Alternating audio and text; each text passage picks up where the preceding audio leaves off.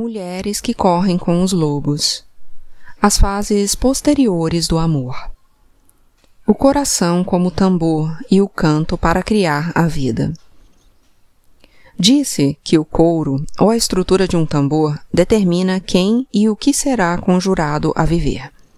Acredita-se que alguns tambores são do tipo viajante, pois transportam quem toca e quem ouve, também chamado de passageiros na tradição da literatura oral, para lugares diversos e variados. Outros tipos de tambores são poderosos sob outros aspectos.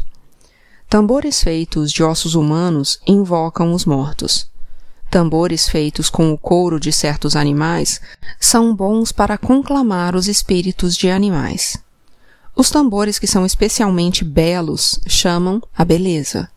Os tambores com sininhos presos atraem os espíritos de crianças e afetam o tempo. Os tambores que têm voz grave convocam os espíritos que conseguem ouvir esse tom. Os que têm voz aguda chamam os espíritos que ouvem aquele tom e assim por diante. Um tambor feito do coração invocará os espíritos que estão ligados ao coração humano.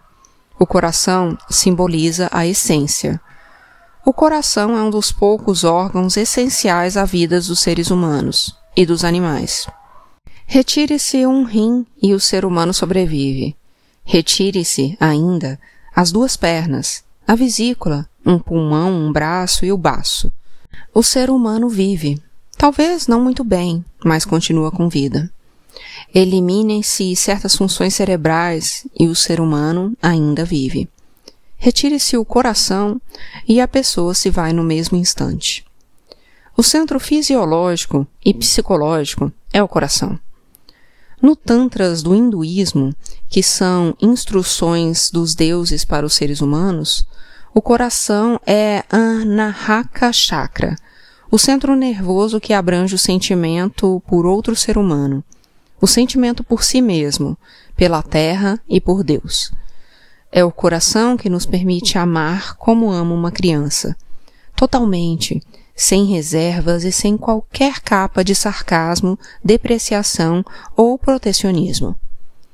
Quando a mulher esqueleto se vale do coração do pescador, ela está usando o centro motor da psique inteira, o único órgão de real importância, o único capaz de gerar sentimento puro e inocente. Disse que é a mente que pensa e cria. Essa história afirma o contrário, que é o coração que pensa e convoca as células, átomos, sentimentos, anseios e o que mais seja necessário, até um único lugar a fim de gerar a matéria que realize a criação da mulher esqueleto. A história contém uma promessa. Permita que a mulher esqueleto se torne mais palpável na sua vida, e ela, em troca, engrandecerá a sua vida. Quando a libertamos do seu lado emaranhado e confuso e a percebemos como mestra e amante, ela passa a ser uma aliada e uma parceira. Dar o coração para uma nova criação, para uma nova vida, para as forças da vida, morte e vida, é uma descida ao reino dos sentimentos pode ser difícil para nós, especialmente se tivermos sido feridos por uma decepção ou pela mágoa. No entanto, ele existe para ser tocado, para dar vida plena à mulher esqueleto, para nos aproximar daquela que esteve sempre por perto. Quando um homem entrega seu coração por inteiro, ele se torna uma força espantosa. Ele se torna uma inspiração, papel que no passado era reservado apenas às mulheres. Quando a mulher esqueleto dorme com ele, ele se torna fértil. Ele é investido com poderes femininos num meio masculino. Ele passa a levar as sementes da nova vida e das mortes necessárias. Ele inspira novos trabalhos a si mesmo, mas também a aqueles que estão por perto. Com o passar dos anos, Percebi isso nos outros e vivenciei em mim mesma. É uma ocasião profunda quando criamos alguma coisa de valor através da crença que o parceiro tem em nós, através do sentimento sincero que ele tem pelo nosso trabalho, nosso projeto, nosso tema. e um fenômeno surpreendente. E não se limita necessariamente aos relacionamentos amorosos. Ele pode ocorrer com qualquer um que nos entregue o coração intensamente.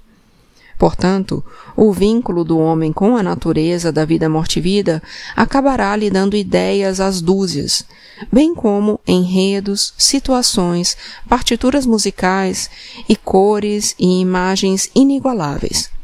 Pois a natureza da vida morte-vida, o arquétipo da mulher selvagem, tem à sua disposição tudo o que um dia existiu e tudo o que um dia existirá.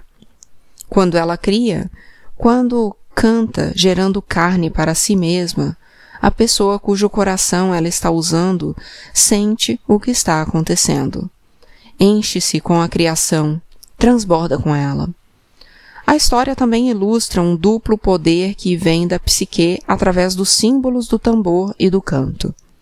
Nas mitologias, as canções curam ferimentos e são usadas para atrair a caça.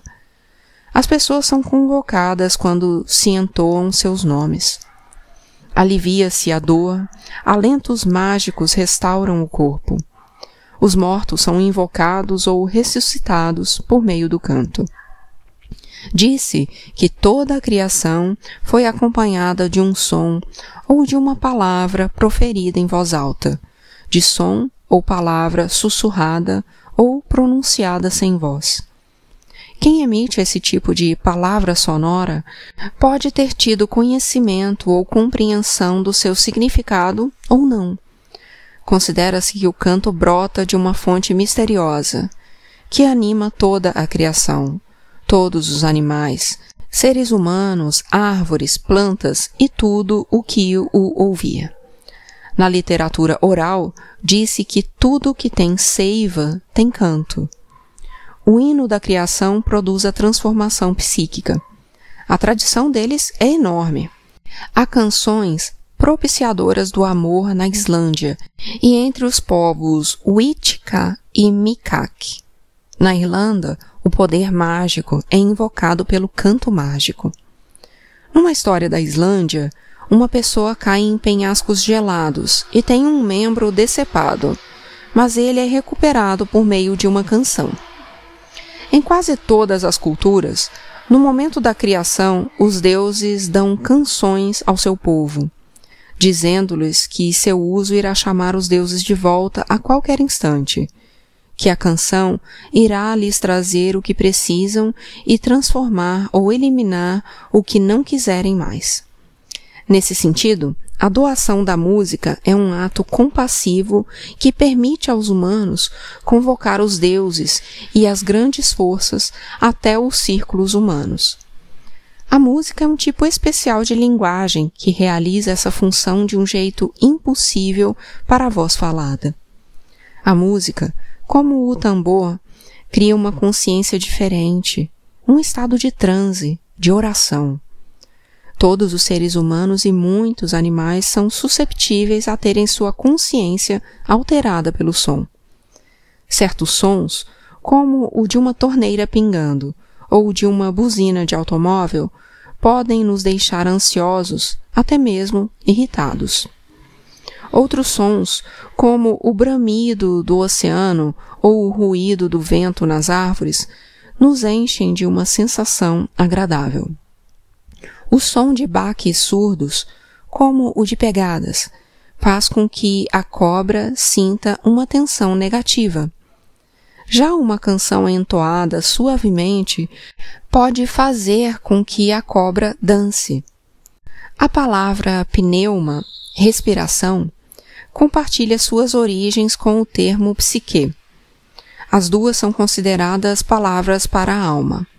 Portanto, quando há uma canção numa história ou numa lenda, sabemos que os deuses estão sendo conjurados a instilar sua sabedoria e seu poder no caso em questão.